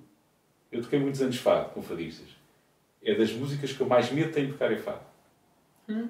Porque é preciso conhecer muito fado. É, aquilo não é como as pessoas pensam que chegam ali, ah, são dois tons e fazem uns arpejos, umas larachas. Não. Isso é piroso. Por isso o acordeão aparece nos fados piroso. E por isso há fadistas que não querem o acordeão e há públicos que, é pá, isto tem que passar. Porque passa a piroso. Porque aquilo é muito difícil. Porque se tu tens pouca informação, se tens dois tons, estás limitado a dois tons, tens uma cantora ou um cantor, tens uma guitarra e uma, e uma viola de fado, epá, e tens, ou seja, tens pouca matéria para depois a brincar, tens que absorver muito bem aquilo, tens de saber o que é que vais fazer, que não queime o teu instrumento e que não estrague o que está a ser feito. Às vezes basta uma nota de vez em quando, para top. sim, sim. E muitas vezes o que a gente vê é a malta. Gravatas, gravatas, gravatas, gravatas, Sim, sim. parece intrusivo, não é? E aquilo é uma coisa aflitiva. pá. Pá, é assim, mas para que é que é isto? Para que é que é isto? Sensibilidade e desvalorizar e- é, é, é percebermos em cada sítio e cada setor daquilo que vamos fazer, nós temos que entender o outro par. É adaptar-te ao contexto, contexto. sim, saberes. Pá, eu não vou para a praia de smoking não é? e, e não vou de calções de banho para uma cerimónia. É a mesma coisa na música, eu tenho que me adaptar e não desvalorizar nunca aquilo que se está a fazer. Pá, nunca, não. Este é o princípio errado quando se começa a tocar, que é cair no erro e na tentação de fazer coisinhas mal feitas, só porque são, no intuito, coisinhas. Ah, porque é umas musiquinhas. Ah, porque aquilo é ali. Nunca É. há coisinhas e nunca há o ali, porque nós nunca sabemos quem lá está. Sim, sim, sim. E todo o público merece respeito todo. Exatamente. O Até para a mais... própria música, isso é muitíssimo mais motivador do que ir para lá fazer uma coisinha, não é? Porque se a gente acreditar que vai fazer uma coisa, apesar de não poder Seja o que ser, género tipo, musical enorme, for. Mas Claro. que vai fazer e muito bem feito, Seja o género musical que for. fica contente com o que fez e pode vir de consciência tranquila, não é? Não vai sempre com aquela de, ah, Seja o vou que projeto esta coisinha não correu muito bem, que chatice. E era Isso. só uma coisinha. Pois. Isso, E isso, depois é, ao fim de uns tempos Isso- também pesa, não é? Para além que tem a ver com o respeito que tu também tens de criar com as pessoas, para com as pessoas com quem estás e isso é muito importante. aquelas pessoas vão lá para te ouvir. Tens que oferecer o melhor que tens. Para, para, pá, porque é o Claro. teu trabalho. É aquilo que tu estás ali para fazer. É a tua profissão. Então, Uhum. pá, vou ser bom naquilo que faço. Vamos ser sérios, exatamente. Pá, Falta-me uma pergunta, que é, então, temos que encarar as coisas com tanto profissionalismo. Como é que nós conseguimos coordenar isto com outra carreira profissional? Como é que isto se faz? Isso é o Pedro. Ainda assim, e conjuntamente com o ensino, não é? Como é que realmente depois nós podemos ser tão bons a tocar e conseguir manter outra carreira? Neste caso, nem sequer tem a ver com a música, mas enquanto sim, mas isso, professora isso já tem a ver, já tem a ver com a pessoa, tem a ver com a nossa personalidade. Tem, isso, já tem a ver, isso já é uma coisa muito específica e, e muito caso a caso, não é? Portanto, isso- Ok. Não há que ter medo, ou seja, eh, tem a ver com as características da pessoa enquanto músico, as necessidades enquanto músico, o tempo que precisa para trabalhar eh, o repertório que tem, Eh, porque há pessoas que precisam de muito tempo e precisam mesmo muito tempo para fazer bem e para estarem bem com eles, para estarem confortáveis, precisam de muito tempo. Eh, há outros que menos, não é? Portanto, e se tem isso menos. eh, e depois há esta coisa que é, e como, como é a última pergunta, eu nunca quis viver da música. Ok. Ah, Pois. Eu nunca quis viver da música. Eu também. É curioso essa. essa Portanto, ou seja, é muito fixe. Eu nunca quis, eh, e acabei por viver da música há muitos anos. E continuo, de facto, a usufruir ainda uma parte dos meus rendimentos da música. Hoje menos, mas ainda uma parte expressiva. Mas eu levei esta luta sempre. Então esta luta, que era mesmo, ou seja, eu queria tocar música por prazer, Yeah. sem ter que fazer contas, ou seja, sem, sem ter que estar a tocar para pagar contas. Uhum. Porque isso iria, iria me obrigar a fazer coisas que eu gostava menos. Ah, e, e, assim, pá, então a minha luta foi sempre essa: não, pá, não vou viver disto. E depois eu via a malta que vivia disto num sofrimento, não é? E via terem que ser professores frustrados, porque não queriam ser professores, mas que era a única fonte de rendimento. E, e isto tudo mexia comigo. Era um ambiente que eu não gostava, não gostava mesmo. Os ambientes escolares, é uma coisa que me atrofiava imenso. Então procuro sempre fazer outras coisas que me davam gozo. Eu tive uma empresa de automóveis, Uau, a sério? Ai, que fixe. Eu comecei por ter uma escola de música eh, eh, em 89, com venda de instrumentos musicais e equipamento de som. Eu andei a montar piada e por bares e por sistemas de luzes e fazer cabos. Uau, Pois, uau. tem gente que não faz ideia disto. Eu assim, este gajo é louco, este gajo a tocar como tocava, como é que é? Pois. São as características humanas, não é? Eu não sou melhor nem sou pior que os outros, nasci com esta facilidade.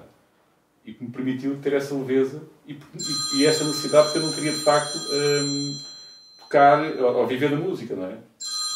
Ah, Deixa-me colocar cá. E, Não. Vamos deixar com música é, de fundo. e, e, e pronto, isso fez-me, obviamente, ir procurando soluções. Mas essas soluções acabaram sempre por ter como acompanhamento a, a música, porque eu nunca deixei. E portanto chegas ali uma altura que até começas a ganhar muito dinheiro com a música. Eu comecei a ganhar uma fase que ganhei muito dinheiro, ganhei mesmo muito dinheiro. A juntar as escolas com Dulce Pontes, e depois uh, Fato Calé Matinho, e depois Teresa Salgueiro, depois Mísia mais tarde. Uh, uma fada Arnaud, epá, tanta gente com que eu toquei. Andei ali uns 12, 13 anos que eu toquei imenso. E dava aulas em simultâneo, portanto ganhavas dinheiro. E eu continuava sempre a fazer outras atividades. Porque eu continuava insatisfeito de ter que viver da música. Isso é é? muito curioso. Portanto, e cheguei agora a 2010, que parei com o ensino, não dou aulas desde 2010. Portanto, eu dei aulas 17 anos seguidos, de 93 a 2010, depois parei. Porque me compatibilizei com o ensino e não, já estava muito cansado e não tenho a vocação nata para o ensino. Portanto, tenho um respeito enorme aos professores, principalmente nos dias de hoje, porque é muito agressivo o ensino, é preciso ter mesmo pá, uma potência e um gosto enorme pelo ensino, eh, porque é mesmo muito difícil. E eu deixei.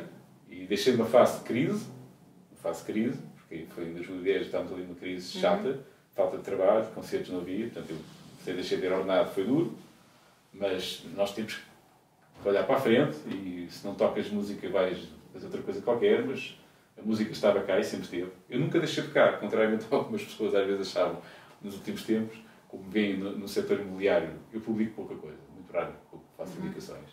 Mas de vez em quando há uma colega minha que trabalha comigo no setor imobiliário, de vez em quando lá uma coisa de, dos, meus, dos meus negócios. E as pessoas ficam descantadas, pensam que eu já não estou a tocar. Não, é? não eu estou a tocar todas as semanas, todos os meses. Eu nunca deixei de tocar. Nunca deixei de tocar. Simplesmente, nesta fase, estou a fazer de facto aquilo da música, chega a um patamar que eu só faço aquilo que me dá mesmo gosto fazer.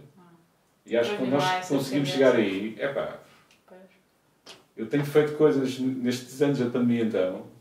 eh, Eu tenho feito coisas incríveis em sítios pá, que te enchem a alma e que te dizem assim: faz sentido eu andar aqui estes, estes anos todos. Isto faz sentido. Boa. Projetos Bom. lindíssimos, onde, onde tu estás a transmitir coisas, estás a alimentar almas e pessoas de uma forma eh, única. É? Eu fiz um projeto do Palco em Casa, que é de Liria, da SAMP, que é ir a, a, passou na RTP, eh, no programa da RTP, que é o isolamento das pessoas nas aldeias, um, distrito de Liria. Pá, E de facto há aldeias, eu fui em casas que as pessoas estão mesmo isoladas. Isoladas mesmo. Sítios não passa um carro. E pessoas com 80 e tal anos estão ali. Não têm, não têm acesso a nada. Vai lá assistente social uma vez ao dia e acabou. E, este projeto é lindíssimo, porque nós, eles montaram os palcos em casa dessas pessoas aqui em Quintaria. E tu de repente estás a tocar para um casal, 80 e tal anos, e o concerto é feito para aquele casal. E aquele casal chora, vai ranho, ouvir-te, e tu dizes, pá, e, e- faz todo sentido. Disse, pá, isto, isto é o verdadeiro sentido da, da arte e da, e da música. Esta comunicação que eu consigo transmitir com um instrumento é única. por isso faz, faz sentido. Bonito.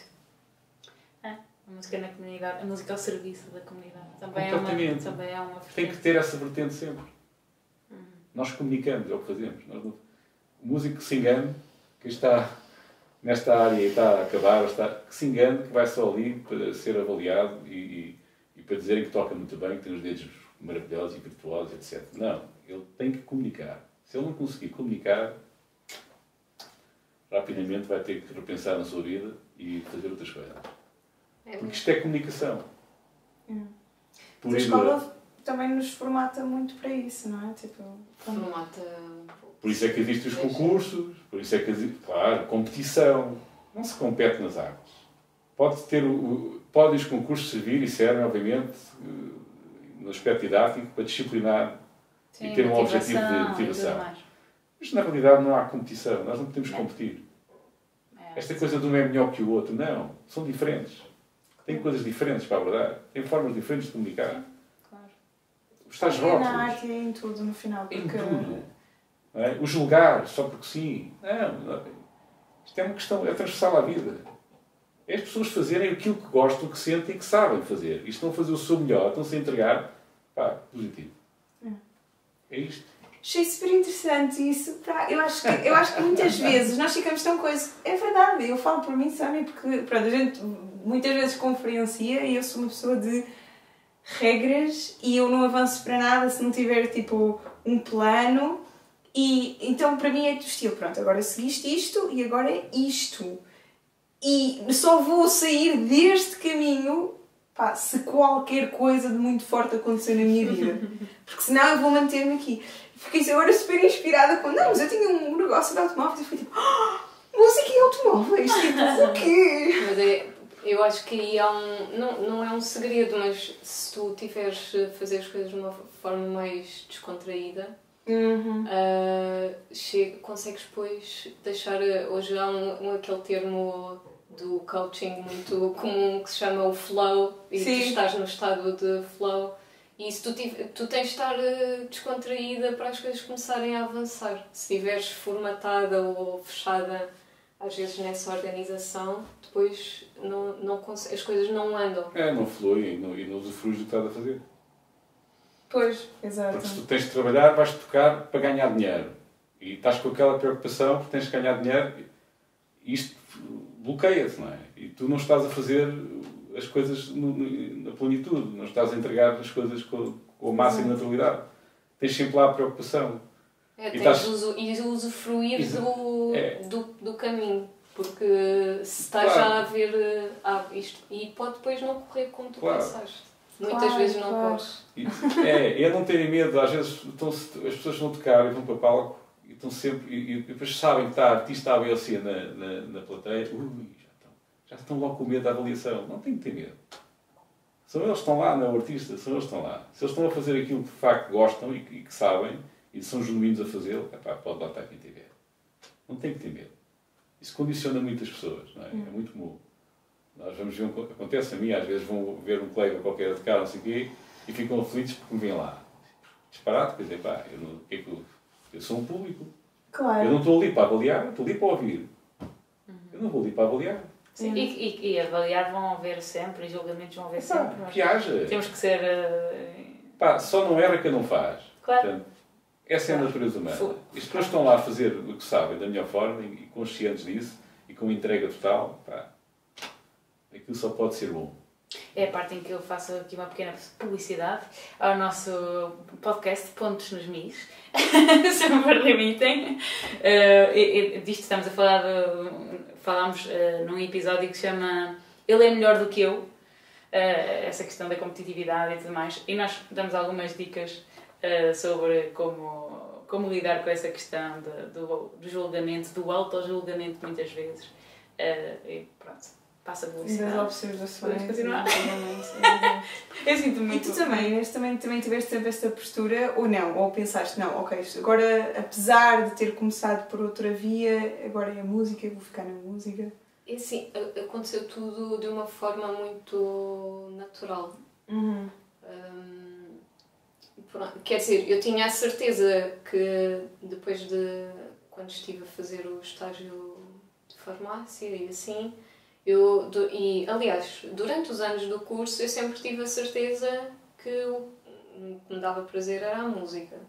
Ahm, mas depois eh, as coisas foram se encadea- encadeando de uma forma muito natural. Ah, houve- passei por fases em que dei muitas AECs, por exemplo, muitas aulas, ah, fases em que se calhar tocava em projetos que também não me completavam a 100%, mas eu precisava também, era preciso passar ah, por aí. Ah, e já agora tam- também tenho de dizer, contei muito com o Pedro, porque ele foi assim a primeira pessoa a passar-me muitos trabalhos. Muitas das Pá, vezes. é, sim. uma, é uma das coisas também que E- acontece muito neste mercado. que Sim, sim. Queremos Então- absorver tudo e queremos muitas vezes chamar a atenção ao mercado com alguns colegas. Quando passam trabalhos, com medo de os perder e vi um músico inferior. Isso é tão feio. Que é para serem chamados novamente. É horrível. Pois. E isso acontece. Portanto, e aqui eu passei muito trabalho, dei muito trabalho a colegas, continuo a dar trabalho a colegas. Pá, Sim, exato. continuo a dar trabalho a colegas e, e, pá, e é uma satisfação poder fazê-lo. Porque, e normalmente agora até tenho cuidado de dar trabalho a gente que ainda está a entrar no mercado. Porque acho que é uma forma de perceberem o outro lado, perceberem o que é que é a música diferente daquilo que eles estudaram a vida inteira. Eh, pá, porque é- é- acho que as coisas têm que ser assim. né? Eu eu não posso chegar a todo lado. E se estou numa fase agora que me permite até selecionar o que é que é fazer, então pá, deixa-me lá entregar este trabalho e, e, pá, e as pessoas ficam. Aconteceu há pouco tempo com, com o Fernando que nunca tinha tocado com uma orquestra.